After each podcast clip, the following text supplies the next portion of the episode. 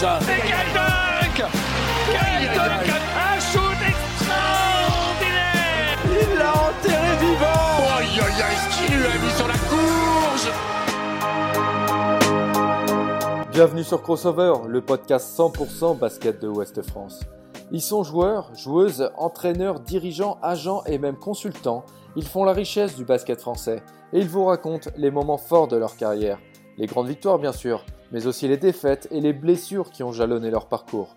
Ils racontent le terrain, ses coulisses, ils parlent du sport, de leur vie d'athlète et de tout ce qu'on ignore lorsque s'éteignent les projecteurs, loin du parquet.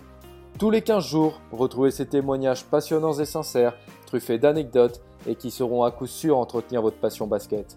Cinquième épisode avec Diandra Chachwang. Ses débuts à la Courneuve, son cursus américain, sa carrière en club et en équipe de France. Diandra parlera basket, mais pas que. Engagée bien au-delà du sport, elle était notamment en première ligne des récentes manifestations pour dénoncer la mort de George Floyd. Il y a aussi son association pour aider les jeunes des quartiers de Seine-Saint-Denis ou encore la création de son podcast Superhumain. Une femme inspirée et inspirante à découvrir dans Crossover.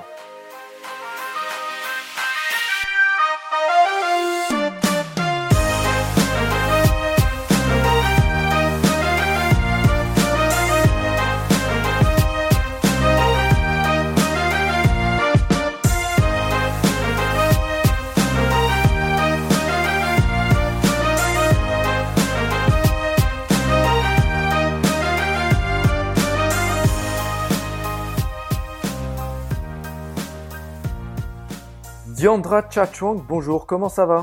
Ça va très bien et vous? Bien écoute, ça va très bien. Merci d'avoir accepté l'invitation de, de, Crossover. C'est déjà le, le, cinquième épisode après Fred Weiss, Jim Bilba, euh, Jacques Monclar et Yacouba Diawara.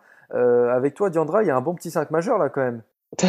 c'est pas mal, je suis la seule fille, je, je remarque que je suis la seule fille. C'est ça, la première, la première invitée, ouais. ça, il y a moyen de gagner quelques matchs quand même avec tout ce petit monde. Euh, mmh. Et pour vous qui nous écoutez, voilà, comme d'habitude, hein, n'hésitez pas à partager le podcast, à le noter, euh, le commenter, même sur iTunes notamment. Euh, c'est ce qui permet de, de faire grandir le projet.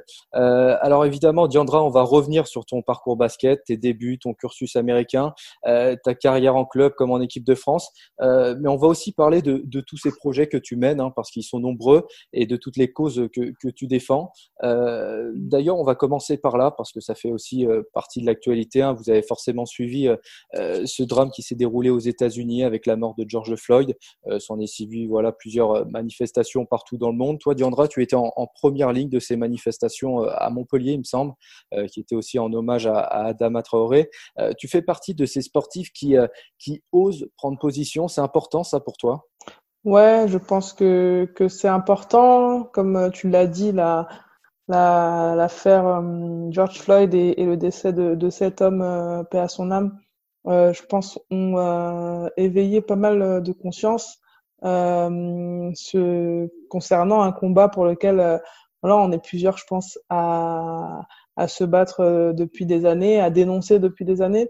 donc, non, pour moi, c'est important. C'est c'est je, je, je, pense qu'on a vu ce qui s'est passé aux États-Unis, ce qui se passe depuis des années en tant que, que, que, que, que citoyenne française. Je peux pas nier euh, qu'il y a ce genre de, de choses, même si c'est une échelle différente, qui se passe dans notre pays, la France. Euh, donc euh, pour moi, c'est important d'en parler, c'est important de le dénoncer et c'est important d'essayer de mettre en place euh, des actions afin que ça n'arrive plus. Et, parfois, il y a certains athlètes qui ont, qui ont peur justement de s'exprimer sur ces sujets-là. Euh, selon toi, c'est à cause de quoi? C'est la peur de mal faire, la peur des répercussions que ça peut avoir sur leur carrière?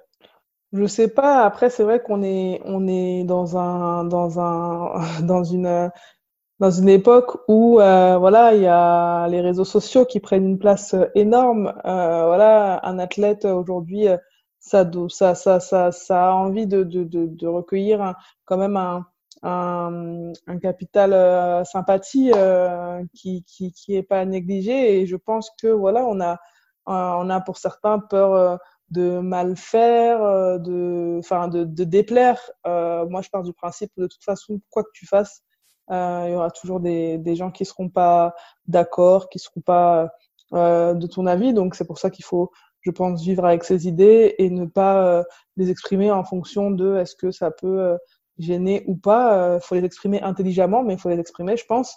voilà, comme je disais, les, réseaux sociaux, c'est moi, je sais que c'est un choix. Hein, c'est un choix, c'est une cause qui me tient à cœur et c'est pour ça que je le fais. Après, je connais, j'en connais aussi les conséquences. Quand je, je tweete quelque chose à ce sujet ou ou partage quelque chose sur mes réseaux sociaux à ce sujet, ben voilà, je me fais aussi je me suis, je me fais aussi euh, embêter, insulter, euh, mais ça me dérange pas, ça me dérange pas parce que je suis droite, euh, je suis droite euh, euh, dans mes baskets et puis je, je, je, j'assume complètement, complètement la cause que que je défends. Après voilà, je pense aussi qu'on met beaucoup l'accent sur les athlètes et c'est important que les athlètes en parlent. Moi, je suis contre cette idée que qu'un, qu'un sportif il, doit, il ne doit s'intéresser, intervenir que par rapport au sport. Je suis complètement contre cette idée parce que on n'est pas que sportif, euh, on est même, comme je disais tout à l'heure, des citoyens, euh, des êtres humains avant d'être sportifs. Euh, et, euh, et puis à côté de ça aussi, ce qu'il faut pas oublier, parce qu'on parle beaucoup des sportifs, mais le sportif, il faut qu'il parle parce que sa, sa, sa plateforme est importante. Euh, ses propos sont peut-être plus relayés dans les médias, par exemple mais euh, ça concerne tout autant euh, des, des, personnalités euh, influentes issues d'autres domaines, que ce soit la musique, le cinéma, la mode. Euh, c'est pas le, le, le sportif en lui-même qui va, qui va régler le problème, c'est l'addition de plusieurs personnalités influentes qui prendront position sur le sujet, euh, qui fera peut-être euh, un jour prendre conscience un maximum de personnes que ce problème, euh, ce fléau existe, mais euh, c'est vraiment euh, en, globalement les personnes qui ont une plateforme importante.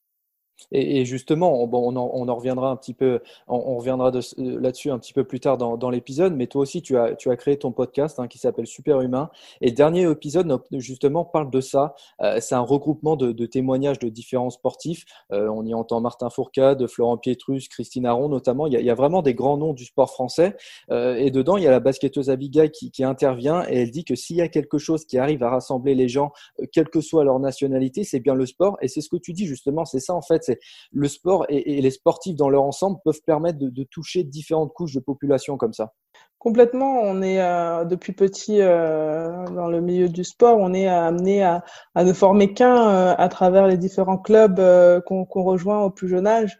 Il y a vraiment cet esprit, je pense, dans beaucoup de clubs amateurs famille, et donc il n'y a pas de différence. Il n'y a pas de différence entre les nationalités, les origines, les, les, les, couleurs de peau, les religions, euh, tout ça, euh, quand tu rentres dans l'enceinte d'un gymnase, euh, ça n'existe pas en fait. Ça n'existe pas.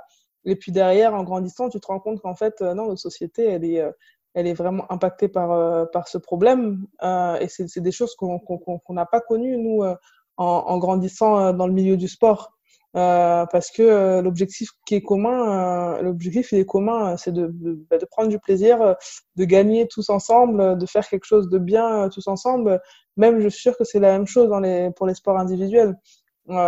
et, et du coup, cette culture, ça n'existe pas dans le sport, cette culture de, de la haine de l'autre pour X ou Y raison.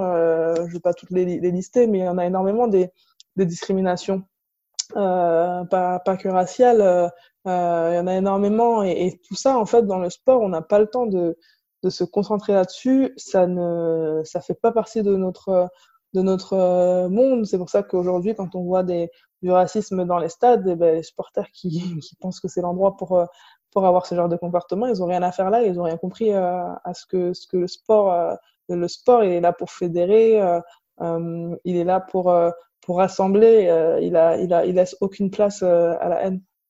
Ouais, c'est ça. Et il y, en a aussi qui, alors je ne veux pas me tromper, mais il me semble que c'est l'ancien footballeur Olivier Dacour qui intervient aussi, et je crois que c'est lui qui dit ça. Euh, ce que tu dis un petit peu, hein, dans le sport, il n'y a pas de religion, de couleur de peau, d'opinion politique, ça parle victoire et défaite simplement. Mmh. euh, bon, tu, tu l'as dit, hein, tu partages cet avis que sur un terrain de basket, en l'occurrence pour toi, euh, le jeu est vraiment mis au centre de tout, et, et, que le sport, en règle générale, permet de passer au-dessus, je dirais, de, de, ces problèmes de société. Ah non, c'est complètement ça. Euh, euh, voilà c'est la beauté du sport. Euh, quand on gagne un match, euh, on en est, enfin, en tout cas au basket, ça doit être pareil au foot. Euh, en sport co, quand tu, quand tu gagnes un match, c'est tellement d'heures de travail ensemble euh, de, ben, c'est vraiment un accomplissement parce que c'est quelque chose, c'est des heures de travail comme je dis et, et heureusement qu'on se soucie pas de savoir si euh, la coéquipière elle est euh, si ou ça euh, avant de avant de jouer avec elle quoi. Donc ça n'a pas ça n'a pas sa place. Olivier il parlait de la dimension politique.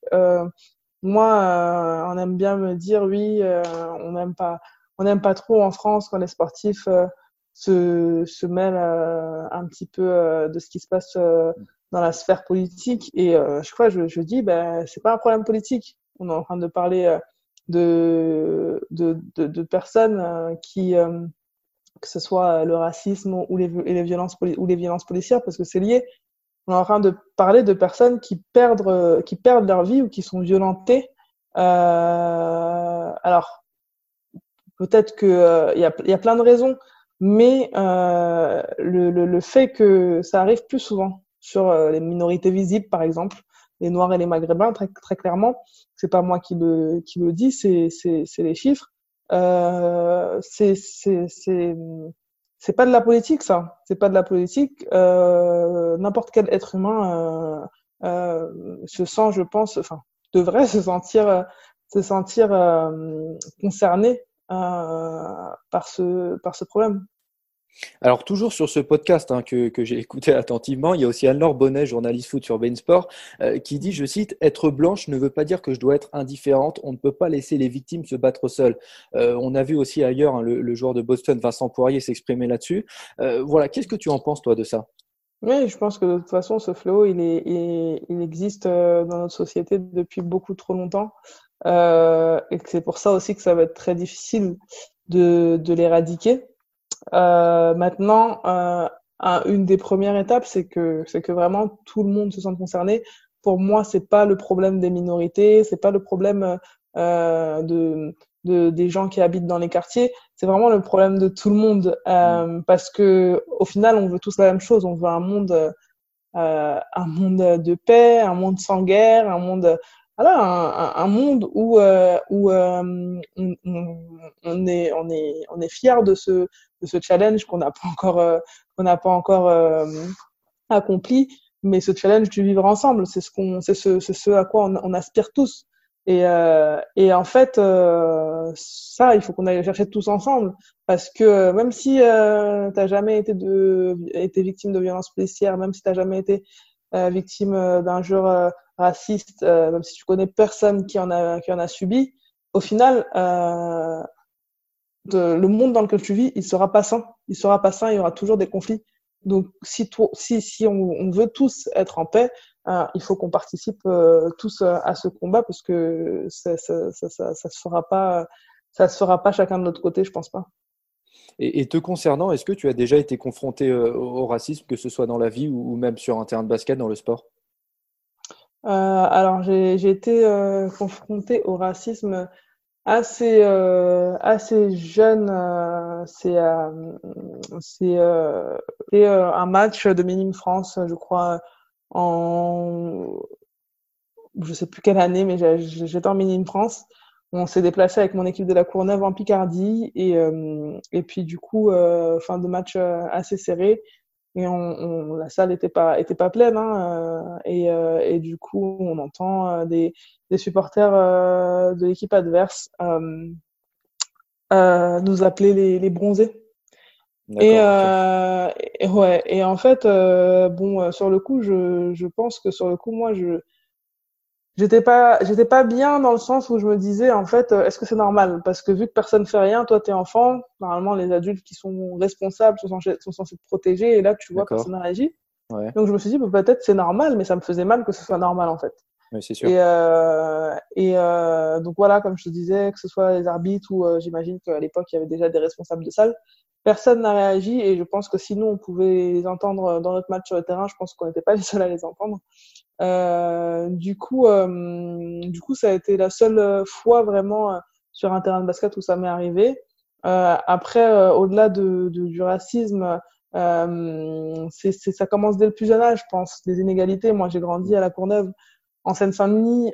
il a fallu que j'arrive, je sais pas moi, à l'INSEP peut-être, où j'ai commencé à côtoyer des personnes venant d'autres régions en France et où je leur expliquais qu'on était 42 élèves dans ma dans ma classe en, en, en CE2 et qu'au fait eux ils n'étaient pas plus de de 25 élèves, je sais plus, je crois que le nombre moyen, ça doit être 20, euh, 27 ou 28 élèves euh, par classe. Mais ouais, ça doit être ça, ouais. Dans, dans certaines classes de, de Seine-Saint-Denis, c'est deux fois plus. Donc, euh, les inégalités, c'est dès le départ, parce qu'on n'apprend pas de la même façon dans une classe de, de 20 élèves que dans une classe de 40 élèves. donc, c'est dès le départ. Et, et voilà, je pense que le, le, meilleur exemple, malheureusement, euh, c'est cette crise euh, sanitaire qui, clairement, en Seine-Saint-Denis, est, est, devenue une crise sociale parce qu'elle ne fait qu'accentuer les inégalités, euh, les inégalités qui sont présentes dans ce dans ce département depuis depuis des années. Oui, c'est sûr. Euh, alors, Diandra, on va commencer à évoquer ta carrière, le basket. Euh, donc, toi, tu l'as dit, tu es né à Villepin, tu as grandi dans les quartiers de la Courneuve en Seine-Saint-Denis. Euh, raconte-nous justement comment tu, comment tu découvres le basket. Assez, assez, ouais, par hasard, je, j'ai grandi à la Courneuve quand, quand j'étais plus jeune. Les vacances d'été, c'était à 20 minutes de la maison chez mes cousins à Aulnay. Donc, tous les, toutes les vacances scolaires, même, avec ma sœur, on, sortait avec nos cousins qui étaient plus âgés que nous. et au final, eux, ils jouaient sur les playgrounds à Aulnay et nous, on les observait de loin en voulant jouer, mais on n'était pas on n'avait pas le droit de jouer, on était déjà trop jeunes et puis en plus, euh, ils voulaient pas jouer avec des, des filles, malheureusement. Euh, donc euh, nous, on, on, s'est dit, ben, un jour, on s'est dit à la rentrée, on va demander à, à notre mère de nous inscrire au basket dans un club et il se trouve que la salle était en plus juste en, en bas de chez moi.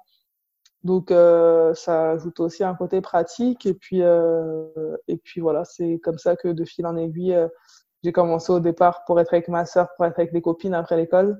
Et puis au fur et à mesure, c'est devenu vraiment euh, ma passion.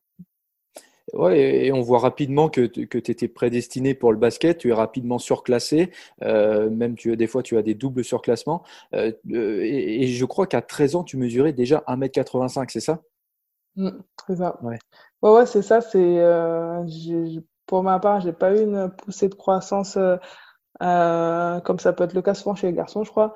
Euh, j'ai vraiment toujours été euh, grande pour mon âge depuis euh, que je suis petite à l'école, dans les, salles de classe et tout ça. Euh, donc, euh, donc ouais, c'est c'est c'est vrai qu'après moi le fait de d'avoir été surclassée assez tôt, j'ai toujours en fait j'ai passé mon entre guillemets mon enfance au niveau du basket qu'avec des filles nées en 89, je suis née en 91. Donc euh, ça, ça a continué comme ça. Au départ, c'était vraiment un club où j'ai commencé avec les plus âgés et puis au final, j'ai gardé ce rythme-là un petit peu. Donc euh, c'est comme ça que je suis rentrée euh, au, au, pôle espoir euh, avec avec deux ans d'avance et puis à l'INSEP avec un an d'avance. j'ai fait les, ma première équipe de France à 14 ans. Donc j'étais avec les 89 ans. En fait, j'ai suivi ce rythme, j'ai suivi ce rythme à peu près toute ma formation et et du coup, euh, c'est, c'est, ça m'a, je pense que ça m'a servi aussi euh, au niveau humain. Au niveau humain, j'ai été assez euh, mature et euh, entre guillemets indépendante euh, rapidement. Je pense que c'est aussi grâce à ça. Et, et, tu l'as dit, en 2005, tu as 14 ans, je crois, tu, tu débarques à l'INSEP où tu restes jusqu'à tes 18 ans. Comment c'était mmh. ces, ces quatre années à l'INSEP? Ouais, c'est, des moments magnifiques. C'est pour moi c'est sans, sans aucun doute euh, certaines des, des, des, plus belles années de ma vie puisque euh, c'est là-bas que tu te construis en tant que jeune femme, euh, en tant que basketteuse aussi, c'est un peu là-bas que tu commences à savoir si c'est vraiment la voie que tu vas suivre ou pas. Alors moi, c'est vrai que très tôt, euh, à 12 ans, euh, j'ai la chance de rencontrer les bonnes personnes en fait et, et c'est vrai que très tôt, du coup, quand j'étais à la Courneuve encore à l'âge de de, de 10, 11 ans, euh, on m'a expliqué comment ça se passait. Je m'étais fixé les objectifs de rentrer au pôle, d'aller à l'INSEP, de devenir euh, pro, d'aller en équipe de France. Mais voilà, on sait, on sait jamais. Euh, mais voilà, je me suis donné les moyens d'y arriver. J'ai été super bien entourée. Et, et c'est aussi ces quatre ans à l'INSEP, c'est aussi le moment où tu sais si c'est ce que tu vas faire ou non. Donc pour moi, clairement, ça a été révélateur. Et puis voilà, c'est là-bas que j'ai certains de mes meilleurs, mes meilleurs souvenirs. Et après l'INSEP, tu fais un choix qui, on va dire, qui n'est pas commun. Tu décides d'aller poursuivre ton cursus aux États-Unis. Euh, tu mmh. restes pendant deux, deux ans à, à, la fac de Maryland. Euh, déjà, pourquoi ce, ce choix d'avoir sauté le pas comme ça? Euh, bah, j'ai fait ce choix-là parce que tout simplement, voilà, l'éducation, dans, dans mon éducation, les études, c'était toujours la priorité. C'était toujours la priorité, que ce soit moi ou mes parents, je me voyais pas et jouer au basket euh, en, en en faisant mon métier et euh, suivre des études à côté. C'était assez, euh, notamment pour une première année, voilà, quand euh, quand tu arrives, euh, quel que soit l'âge, de toute façon, mais encore plus quand t'es tes premières années, on attend que tu sois investi à 200% dans ton basket, quoi. Donc, je savais que ça allait être, euh, j'avais des propositions à l'époque euh, de clubs professionnels qui, qui me proposaient des, des rôles déjà importants. Je savais que ça allait être euh, quasiment impossible de continuer mes études à côté. Ouais. Donc voilà, j'avais 18 ans. Euh, l'aventure américaine, elle me tentait parce que voilà, c'est un petit peu un cursus, c'est un, petit peu euh, un, cursus inédit dans le sens où il n'y a pas beaucoup d'endroits dans le monde où tu peux jouer euh, à un niveau compétitif euh, tout en suivant des études supérieures à côté. Donc il y avait la dimension sportive, mais aussi la dimension académique pour moi où c'était important que je continue mes études. Et puis par-dessus tout, avec du recul, maintenant que j'ai goûté à cette expérience, je, je, la conseillerais moi pour la, dimension humaine qui est juste vraiment super enrichissante et qui est pas voilà c'est pas donné à tout le monde de partir à l'autre bout du monde qui puisait aux États-Unis euh, à 18 ans, on se fait l'image des États-Unis à la télé, et puis là, c'était l'occasion pour moi d'y vivre, de, me faire ma propre idée, de, de, découvrir euh, ce, ce pays, cette culture euh, en vrai. Donc, euh, donc non, c'était vraiment euh, plein de paramètres qui ont fait que j'ai fait ce choix-là. Et on en avait aussi parlé avec Yakuba Diawara dans le dernier épisode, qui, qui, lui aussi avait décidé de faire son cursus américain à Pepperdine. Il nous racontait que c'était assez fou, que tu as l'impression que tu arrives dans un, dans un autre monde. Toi, comment tu as vécu ces, ces deux années-là? Ouais, c'était, c'était autre chose. J'ai joué jusqu'à devant 18 000 personnes. Ouais. Euh, ça m'était jamais arrivé, ça ne m'est jamais arrivé depuis. Ouais. c'était pour un match contre Duke, donc c'était une des plus grosses rivalités à l'époque où Maryland était encore dans la conférence euh, ACC. Euh, c'est euh, voilà, c'est ce qui l'engouement qu'il y a autour du basket, qu'il soit masculin ou féminin, elle est juste euh, il est juste fou. Euh, le, le, les matchs, ils étaient télévisés sur euh, ESPN, donc des chaînes, euh, des chaînes, des chaînes nationales. C'était vraiment l'engouement, les moyens qui étaient mis. En fait, c'est rare de voir ça pour du basket féminin. Universitaire en plus universitaires. Alors eux, en fait, il y a des, des lois qui obligent euh, les programmes universitaires à dépenser les mêmes moyens dans leur équipe masculine que féminine. Ouais. Donc euh, ça, ça s'explique, mais c'est, on voit ça nulle part ailleurs euh, que, que dans du sport féminin, euh, que le sport féminin soit aussi mis en avant. Euh, donc euh, moi j'ai eu cette chance-là au niveau des infrastructures, c'était aussi c'était aussi du, du, jamais vu pour moi parce que tout est tout est carré, tout est ils sont vraiment euh, toujours à la recherche de l'excellence. Euh, donc, euh, toutes les structures euh, sont, sont là pour que toi, tu aies juste à travailler euh, et, euh, et à, à, devenir, à essayer de devenir meilleur. Et, et puis après, j'ai aussi découvert cette culture du travail où, voilà, c'est la, la saison, n'a pas commencé, tu t'entraînes tous les matins à 6 heures et euh, au début, tu te dis, t'arrives de France, au début, tu te dis, ah, 6 heures, c'est tôt et tout. Et puis au final, ça devient un peu naturel. Mm. Et euh, ça, ça devient naturel. Tu vois assez rapidement euh, les progrès que tu fais sur le terrain. Donc, euh, donc non, moi, ça m'a vraiment, euh, c'est vraiment une, une, une aventure, euh, une aventure humaine, sportive, exceptionnelle. Oui, tu l'as dit, hein, le sport universitaire américain, c'est extrêmement populaire là-bas. Euh, tu as joué devant, devant, beaucoup de monde, les matchs étaient télévisés. Euh, c'est quelque chose qui, qui, serait inimaginable en France, par exemple. Euh, je sais que tu te bats aussi contre les inégalités hommes-femmes. Et juste pour faire une petite aparté, euh, est-ce que toi, ça te dérange de voir que le, le basket féminin, par exemple, hein, est aussi peu médiatisé à la télé déjà, euh, alors qu'on a, je pense, un des meilleurs championnats euh, en Europe, une équipe nationale très forte qui remporte des médailles? Ça te dérange, toi, ce manque de visibilité? Bien sûr, ça me dérange. Euh, et puis, c'est en fait euh, frustrant, surtout, euh, dans le sens où euh, on sait de quoi, de quoi les médias sont capables. On l'a vu après les JO de Londres où les filles sont venues avec une médaille euh, d'argent. on sait de quoi les médias sont capables. Je me souviens que moi, j'ai intégré l'équipe de Bourg juste après justement cette cette, cette médaille olympique de l'équipe de France féminine et, et on passait toutes les semaines, tous nos matchs d'Euroleague étaient diffusés toutes les semaines sur, sur l'équipe 21 à l'époque. Euh, donc, euh, c'est une chaîne qui est accessible à tous. Euh, alors, je, je, je, pense que moi, pour moi, le plus frustrant, c'est que de faire un, deux pas en avant et d'en faire quatre en arrière. Et, et aujourd'hui, clairement, il n'y a pas assez de basket féminin, de sport féminin en général à la télé. On dit que c'est moins que les gens aiment pas ça, mais en fait, les gens, ils ont même pas l'occasion de ne pas aimer ça puisqu'ils ne le voient pas. C'est pas accessible. Donc, euh, donc euh, peut-être ce serait euh, intéressant de, de, le rendre accessible, en tout cas plus, et euh, laisser euh, les gens se faire une idée. Mais aujourd'hui, euh, c'est super compliqué. Aujourd'hui, il faut, il faut être vraiment. En fait, aujourd'hui, c'est pas ouvert aux, aux, personnes qui qui sont pas dans la sphère basket. nous, nos matchs ils sont diffusés par la fédération sur, je crois, Dailymotion ou YouTube mais euh, c'est pareil pour les matchs Euroleague, c'est sur YouTube. Mais euh, il faut il faut connaître le basket pour aller euh, regarder un match sur YouTube ou Dailymotion. C'est pas c'est pas accessible à tout le monde et c'est ce qui est dommage et, et, c'est pour ça qu'il faut qu'on continue à se, à se battre. Et pour revenir à ton cursus américain et, aux États-Unis euh, plus globalement, euh, on parlait tout à l'heure des athlètes qui prennent position pour défendre des causes. Aux États-Unis, justement, c'est quelque chose qui est plus présent. Euh, les sportifs prennent davantage position. C'est aussi une différence avec la France et même l'Europe plus généralement. C'est une différence, c'est sûr, c'est une différence. Après, je pense que que c'est leur histoire qui veut ça aussi, dans le sens où euh, Aujourd'hui, la parole, elle se libère avec l'affaire George Floyd, notamment en France. Il y a des personnes qui en parlaient pas assez si facilement que ça avant. Ils le font maintenant, des personnalités publiques.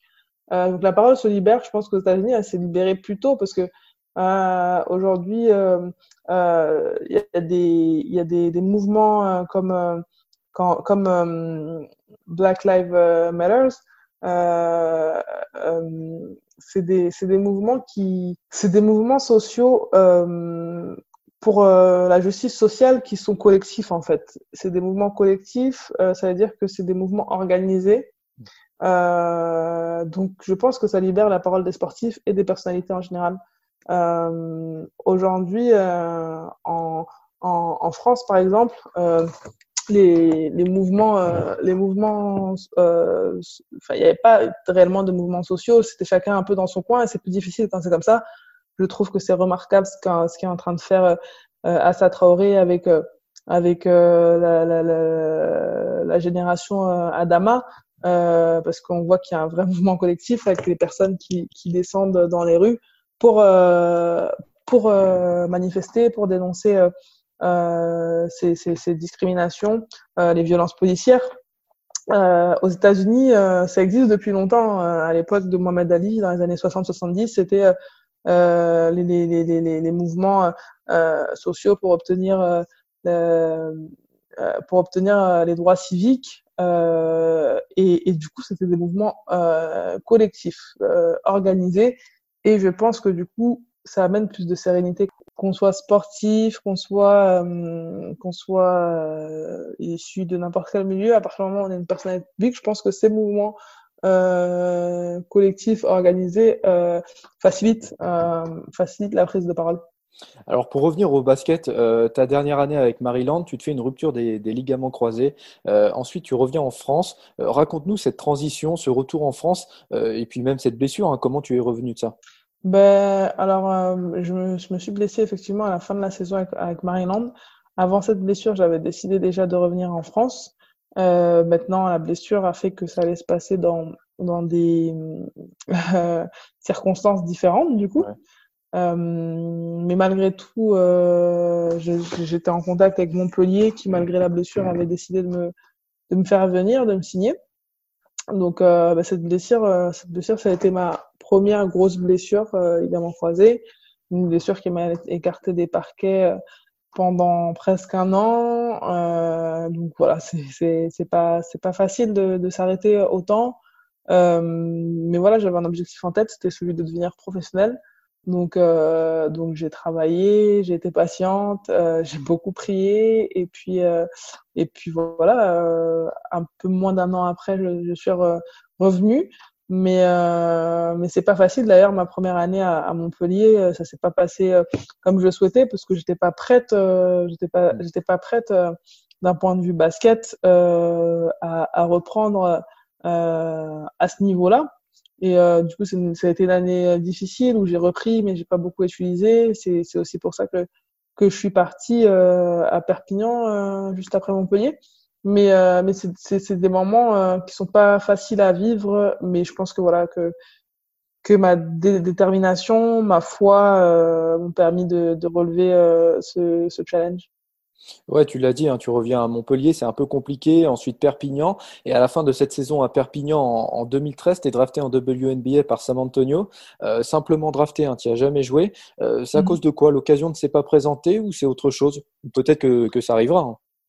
Ouais, l'occasion c'est pas c'est pas vraiment présenté euh, à l'époque dans le sens où j'étais drafté en 2013, c'était l'année de l'Euro en France. Donc déjà cette année-là, c'était inconcevable inconcevable euh, pour moi d'y aller. Euh, en On va juste expliquer, hein, les, saisons de WNBA sont assez courtes et se déroulent l'été notamment. Ouais, donc, ça se chevauche surtout euh, souvent avec les, campagnes internationales.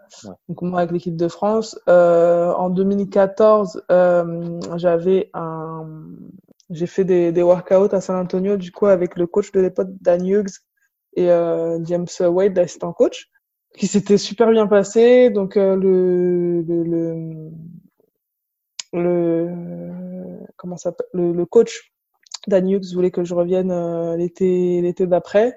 Donc 2015, 2015, euh, ben, impossible d'y aller parce que moi, si, si je devais y aller, c'était malgré tout passer par les training camps et compagnie qui commencent en mai.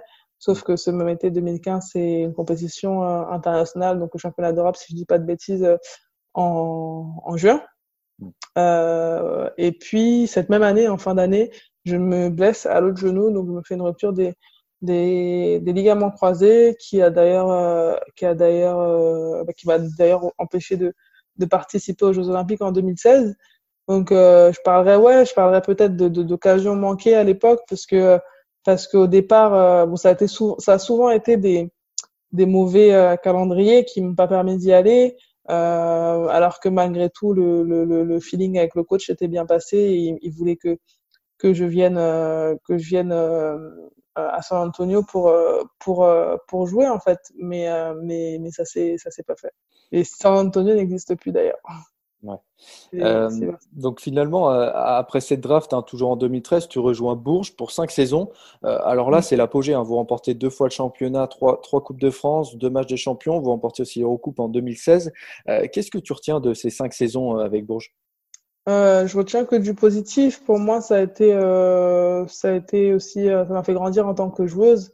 Je pense que c'est l'objectif de n'importe quelle basketteuse de rejoindre un, un club euh, aussi euh, aussi euh, bah, prestigieux, j'ai envie de dire, que Bourges. C'est le club en France le plus titré. tout y est vraiment, c'est très pro.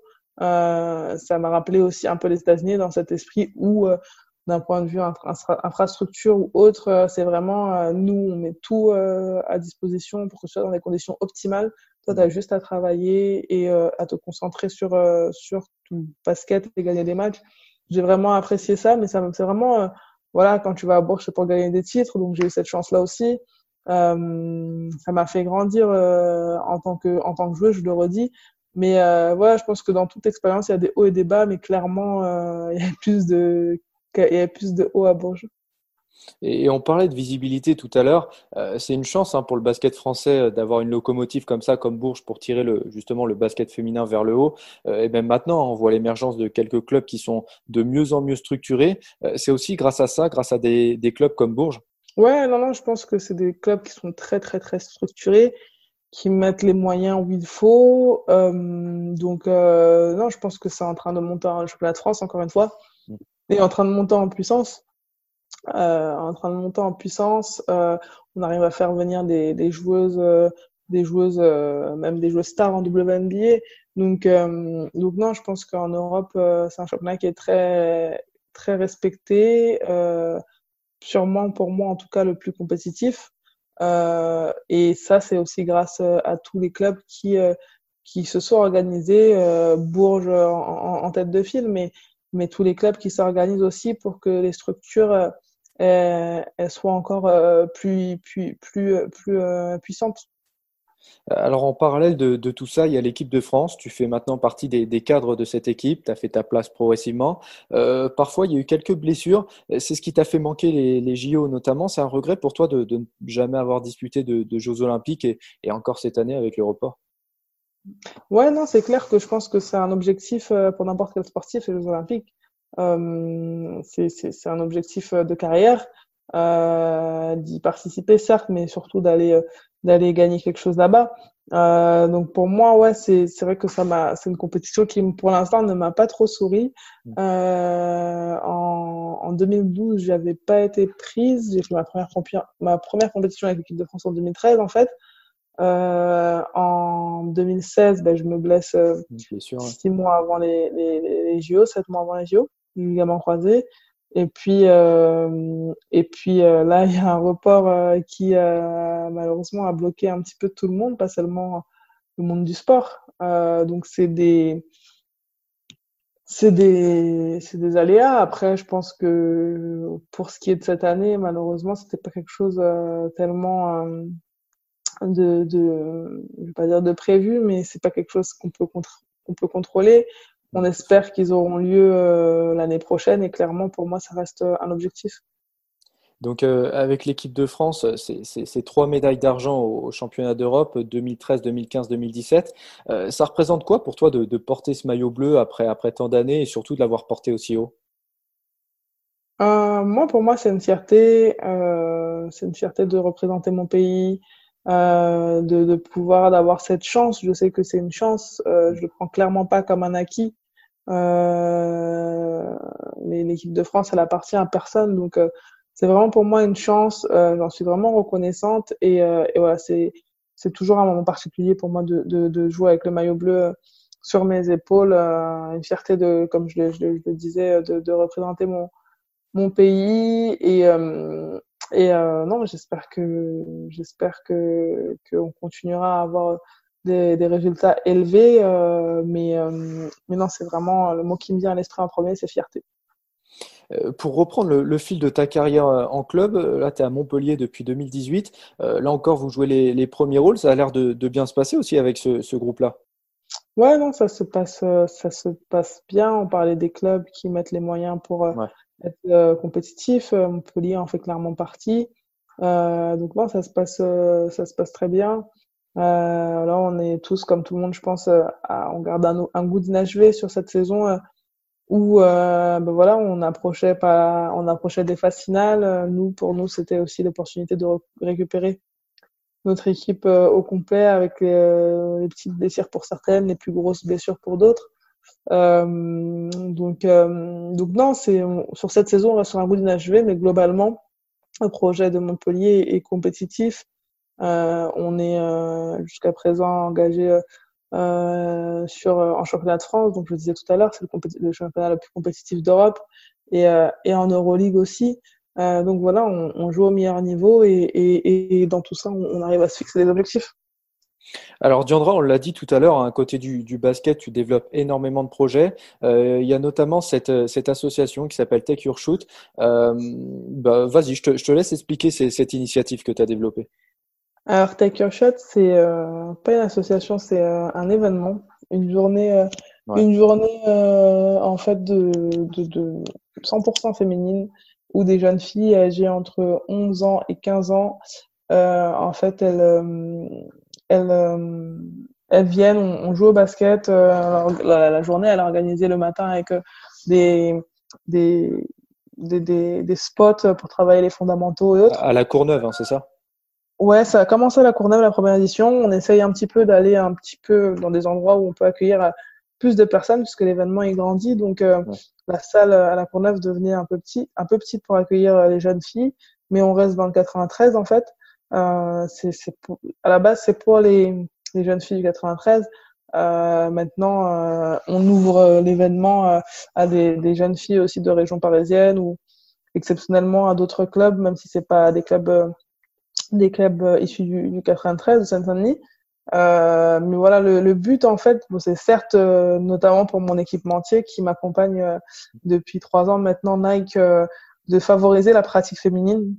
Ça, je pense que ça c'est un objectif qui est vraiment global, c'est l'objectif qu'on a avec Nike, c'est l'objectif du gouvernement, vraiment favoriser la pratique féminine. Et pour moi, il y a une double casquette, il y a, enfin un double volet plutôt pardon, qui est éducatif euh, dans le sens où euh, je fais venir des, des personnalités inspirantes féminines euh, venant de tous les milieux, Ça peut être sportif, ça peut être. On a eu plein de personnes. Rokaya Diallo, j'ai vu. Rokaya Diallo, journaliste. Euh, Marie Batruc, journaliste. Euh, on a eu une diététicienne sportive de l'INSEP, Joanne Dominique, une responsable d'association. Euh, il y, a, y, a eu vraiment beaucoup de monde, Laura Georges du foot, euh, Gladys Epang. On a même eu euh, une, une rappeuse, et elle est rappeuse et enseignante, donc elle avait un, un parcours assez atypique et qui, je pense, est, a été très intéressant avec les jeunes filles. Et, et, du coup, en fait, pour moi, c'est vraiment ce qui me ce qui me captive dans cet événement, le fait de pouvoir échanger que les, jeunes filles puissent échanger avec ces personnalités euh, mm. influentes, qu'elles puissent leur poser des questions, parce qu'en en fait, je, pense que c'est important qu'elles puissent s'identifier, qu'elles puissent avoir des modèles de réussite et qu'elles qu'elles puissent euh, s'en inspirer. Mm. Euh, donc c'est clairement le but de cette journée. Pour moi, derrière, on finit par un tournoi 3-3, il y a des récompenses, les, les, jeunes filles sont, sont, sont vraiment satisfaites depuis, la plupart reviennent tant qu'elles peuvent par rapport à, à la limite d'âge. Mais euh, on, me, on, me, demande d'ailleurs si je, si je compte euh, euh faire, euh, faire un, un, des éditions pour, pour les plus grandes. Ouais. Mais, mais non, c'est vraiment moi ce, ce, volet éducatif pour moi qui, est, qui compte. On a des, des... La parole est libérée, on est entre filles, euh, on est entre, entre filles, entre femmes. La parole est libérée, on a déjà eu des questions euh, liées notamment au, au, au harcèlement, euh, avec ce qui se passait à Hollywood. C'était un petit peu dans l'air dans l'air du temps. Et puis, et puis c'est des questions que, enfin, c'est des sujets que les filles n'oseraient pas aborder. On a eu de, de, de, de, de vraiment des, des discussions à ce sujet. Donc, euh, donc moi, c'est ce qui m'intéresse vraiment à travers, au travers de, de cet événement Take Your Shot. Et tu es très impliqué euh, à la Courneuve notamment et plus généralement en Seine-Saint-Denis. Euh, c'est important pour toi de, redonner à, à, ton quartier, d'être autant investi? Ouais, non, c'est pour. Je le dis tout le temps, hein, je ne pourrais jamais redonner à, à, à, la Courneuve, à mon quartier, à la Seine-Saint-Denis, euh, ce qu'elle m'a apporté. C'est aussi euh, ce que je suis en, en, tant que femme. Euh, mmh. c'est vraiment pour moi une richesse d'avoir grandi là-bas.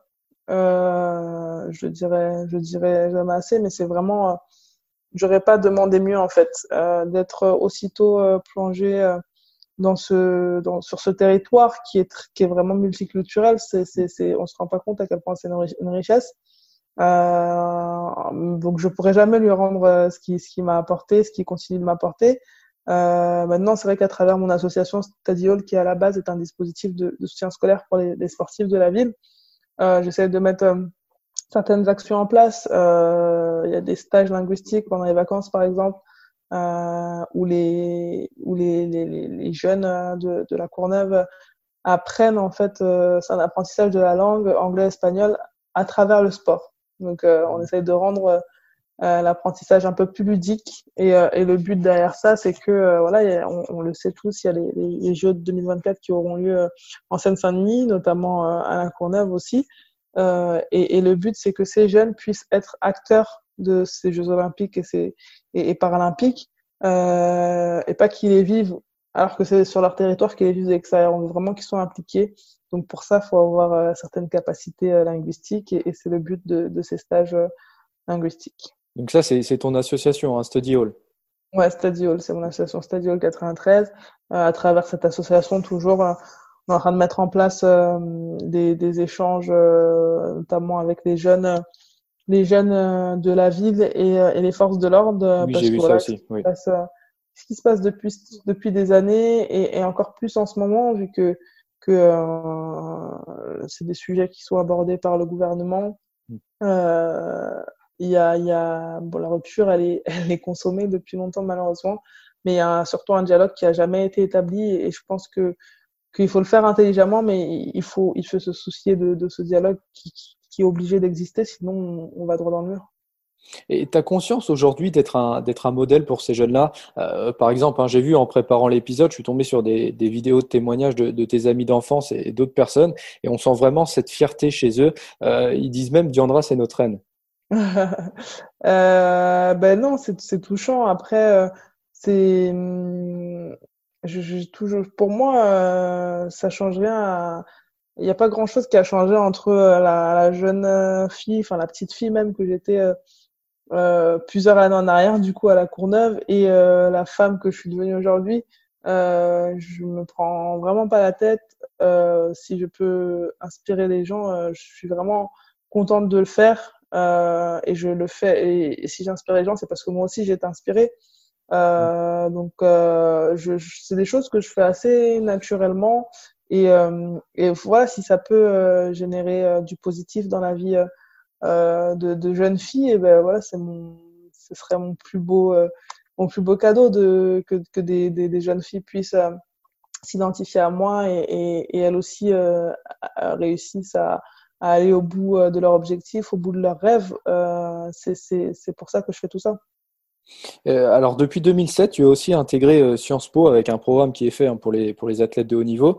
Euh, et j'ai vu que, que tu n'aimais pas trop qu'on dise, voilà, ça, ça, ça, fait quoi d'avoir réussi en ayant grandi dans un quartier, passer de la Courneuve à Sciences Po? C'est un peu le, le delta et, et c'est cliché et que tu n'aimais pas vraiment ça justement.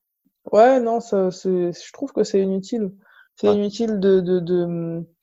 En fait, c'est pas nécessaire de, de bah, je pense que les gens qui le font, c'est naturel, mais euh, ça ça n'a pas lieu d'être. Euh, c'est des comparaisons qui veulent rien dire. Euh, parce que euh, aujourd'hui, euh, voilà, j'en parlais de tout à l'heure, des inégalités qui, qui, qui, qui, qui démarrent dès le plus jeune âge, avec l'exemple des, des capacités dans les classes, dans les classes, dans les salles de classe en primaire, par exemple. c'est pas parce que il y a des, des... Ces, ces, inégalités, elles sont réelles, mais c'est pas pour ça que on abandonne en fait. Euh, c'est pas pour ça que on s'intéresse pas à, à, à plein de choses. Mmh. Euh, et en fait, euh, euh moi, ça m'a, ça m'avait vraiment dérangé quand j'étais plus jeune. Après, j'ai arrêté de, de, de, de, de, de faire attention à ça. Et c'est aussi pour ça, en fait, que c'est clairement pour ça que, que j'ai pris le numéro de maillot 93, parce que j'en avais marre de voir euh, que ça soit moi ou bien même dans les journaux, j'en avais marre, j'en avais marre qu'on parle du 93 toujours euh, euh, pour euh, dire du négatif.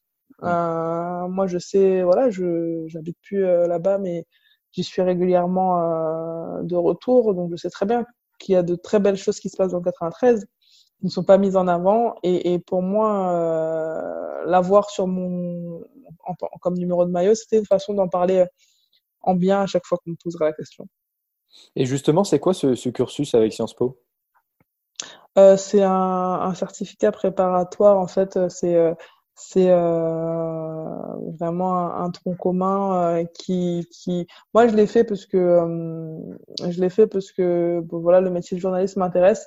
Et pour moi c'était important de, trouver un équilibre entre ma, pratique sportive et les à côté. Donc les à côté pour moi c'était reprendre des études et, et, pour moi, en tant que, que peut-être, j'espère, futur journaliste, c'était important. Euh, c'est un cursus qui est vraiment, qui est vraiment euh, euh, intéressant euh, pour moi qui, qui souhaitait enrichir ma culture générale.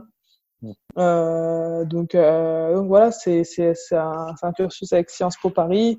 J'apprends énormément de choses. c'est pas tout le temps facile avec avec les déplacements, avec le rythme un peu fou de la saison. Mais euh, pour moi, avant tout, c'était une, euh, une façon d'avoir un équilibre. C'est important, je pense, d'avoir un équilibre quand, euh, quand tu quand es athlète. Et, et pour moi, c'est l'équilibre que j'ai trouvé. Et, et, parmi tous ces projets, on en a parlé un petit peu euh, au début de l'épisode. Tu as créé ton, ton podcast récemment, ça s'appelle Super Humain. Ça présente des, des, sportifs de haut niveau au, parcours euh, semé d'embûches, de désillusions, parfois même de drames. Par exemple, le premier épisode était avec euh, l'ancien rugbyman du, du, Stade français Aristide Barrault, euh, qui avait reçu trois balles de, de Kalachnikov lors des attentats de, de novembre 2015. Euh, voilà, il, il, raconte son parcours. Hein. Le deuxième épisode, c'est avec Estelle Mosley, la femme de Tony Yoka, qui raconte le, le sport après la grossesse c'est un format original. Comment t'es venue l'idée de ce projet? Euh, alors, euh, à la base, pour ce qui est du podcast, euh, on m'avait sollicité pour, pour créer mon podcast, mais c'était plus dans un esprit sport, aller à la rencontre de, de mes coéquipières, un petit peu m'intéresser à leur quotidien de sportive en fait. Et moi, ça m'intéresse pas de rester, ça m'intéresse pas de rester dans le cadre uniquement du sport. Donc, je me suis dit bon, je, je, j'ai envie de faire ça parce que, comme je disais, je m'intéresse beaucoup aux journalistes. J'ai envie de faire ça. Il faut que ce soit moi qui choisisse l'angle et que je choisisse un angle, un angle qui va m'intéresser et qui va me permettre de, de le faire régulièrement, euh, de prendre du plaisir, quoi. Et c'est comme ça que, que, que je suis venue avec cette idée de, de, de retracer un petit peu euh, les parcours euh, de vie euh, hors du commun de, de sportifs et d'anciens sportifs. Euh, donc, tu parlais de, d'Aristide et d'Estelle. Euh, le, le, but, c'est vraiment qu'à travers ces parcours, euh, les gens, euh, les gens, les gens s'inspirent de ces parcours qui, qui, pour moi, sont vraiment de vraies leçons de vie. Euh, quand j'entends l'histoire d'Aristide, c'est juste, c'est juste fou la force que, que, ce, que cet homme il a affronté les pires, les pires épreuves de la vie en fait. Donc le but c'est vraiment que, que un maximum de personnes puissent s'en inspirer. Ouais, c'est ça, et c'est montrer aussi que euh, bah, il y a une vie derrière le sportif. Et d'ailleurs, dans notre premier épisode, on, on, en parlait avec Fred Weiss, justement, qui a vécu des, des périodes compliquées, qui l'ont même mené jusqu'à tenter de se suicider. Et il expliquait que pour lui, c'était important d'en parler aussi, de démocratiser tout ça et montrer que, bah, euh, comment dire, derrière l'idole, derrière le sportif, et, bah, parfois il y a des, il y a des choses un peu plus compliquées. Euh, voilà. En tout cas, c'est les trois premiers épisodes sont très réussis et j'ai hâte de voir la suite et, et j'invite vraiment tout le monde à aller parce que c'est vraiment top. Et, et justement, c'est pas trop dur de, de, cumuler toutes ces activités en parallèle de, de ta vie d'athlète de, de, haut niveau? Euh, c'est pas moi comme je disais j'ai besoin d'avoir cet équilibre. Je pourrais pas faire que du sport entre guillemets que parce que ça me prend énorme, énormément de, de temps hein, l'entraînement euh, la muscu les soins la vidéo les matchs les déplacements. C'est ça nous prend quasiment tout notre temps. Mais euh, et pour moi c'est un important de, de me stimuler euh, autrement. Du coup, non, euh, en général, je me lance dans des projets qui me plaisent. Donc, c'est aussi ce qui fait que ça me dérange pas euh, de d'y passer du temps. Au contraire, euh, j'aurais plus de mal si c'était des projets qui me plaisaient pas, mais euh, mais c'est vraiment des projets qui me plaisent. Il y a cette aussi cette idée, cette envie de d'aider les gens. C'est un petit peu comme ça que je suis. Je, je c'est c'est c'est c'est ma personnalité. Euh, donc, euh, non, je prends du plaisir à le faire et, euh, et c'est vrai que des fois ça peut être compliqué avec euh, l'emploi du temps qui est très souvent euh, chargé mais, euh, mais c'est faisable. Alors Diandra, on arrive déjà euh, au, terme de, cet épisode. Euh, déjà, je voulais te, remercier pour ta, pour ta disponibilité et, te remercier aussi pour bah, tout ce qu'on a évoqué, ton implication dans, dans, toutes ces causes. Ça fait du bien aussi de, voir des personnes qui, qui s'impliquent et, et d'ailleurs, c'est aussi pour cette raison hein, que je voulais te donner la parole aujourd'hui parce que voilà, tu es, une athlète, oui, mais, mais tu es aussi une personne très inspirante et, c'est très important dans, dans, la société actuelle. En tout cas, j'espère que, que, tous ces projets vont, vont continuer à, à, se développer pour toi. Euh, voilà. Et justement, en, parlant d'avenir, qu'est-ce qu'on peut souhaiter à Diandra Chachwang pour la suite? Euh, Alors, euh, plein de choses, hein, plein de choses, mais euh, pour pas être trop longue, euh, moi, ce que je souhaite, c'est que vraiment la période difficile qu'on a vécue, qu'on est en train de vivre toujours, mm. que ce soit par rapport à la crise sanitaire, que ce soit par rapport euh, à, à, on en parlait tout à l'heure, au racisme, aux violences policières qui sont aujourd'hui euh, abordées d'une façon euh, inédite, euh, je pense, euh, en France. Euh, que voilà, toutes ces, toutes ces, toutes ces luttes, tous ces combats nous fassent prendre conscience de certaines choses et que on, on, on, on puisse, on puisse adapter notre vision, euh, notre vision euh, en tenant compte euh, de, de, de, ces luttes. je pense que l'après-Covid, ça va être quelque chose, enfin c'est quelque chose, c'est déjà quelque chose de, de, de, difficile pour certaines personnes. Euh, donc voilà, j'espère qu'on va, on va davantage s'entraider et, euh, et relever ce challenge du vivre, du vivre ensemble. Eh bien, écoute, en tout cas, on va, on va continuer de, suivre tous tes petits projets. Euh, de nouveau, merci pour ce, pour ce moment d'échange. Et, pour terminer, je te, je te, laisse le mot de la fin. Ben non, c'est moi qui, moi qui vous remercie. Bon, bon courage pour, euh, ben pour ces podcasts que, que j'ai vu un peu ce que, ce que vous faites et, euh, et j'en écoute de plus en plus depuis que moi-même j'ai, mon podcast. Donc, j'aime aussi beaucoup ce que, ce que vous faites. Et euh, je, te souhaite du coup à toi de, de, continuer, de continuer sur cette lancée. Et comme je te disais au départ, je suis la première femme, donc j'espère que ça va continuer.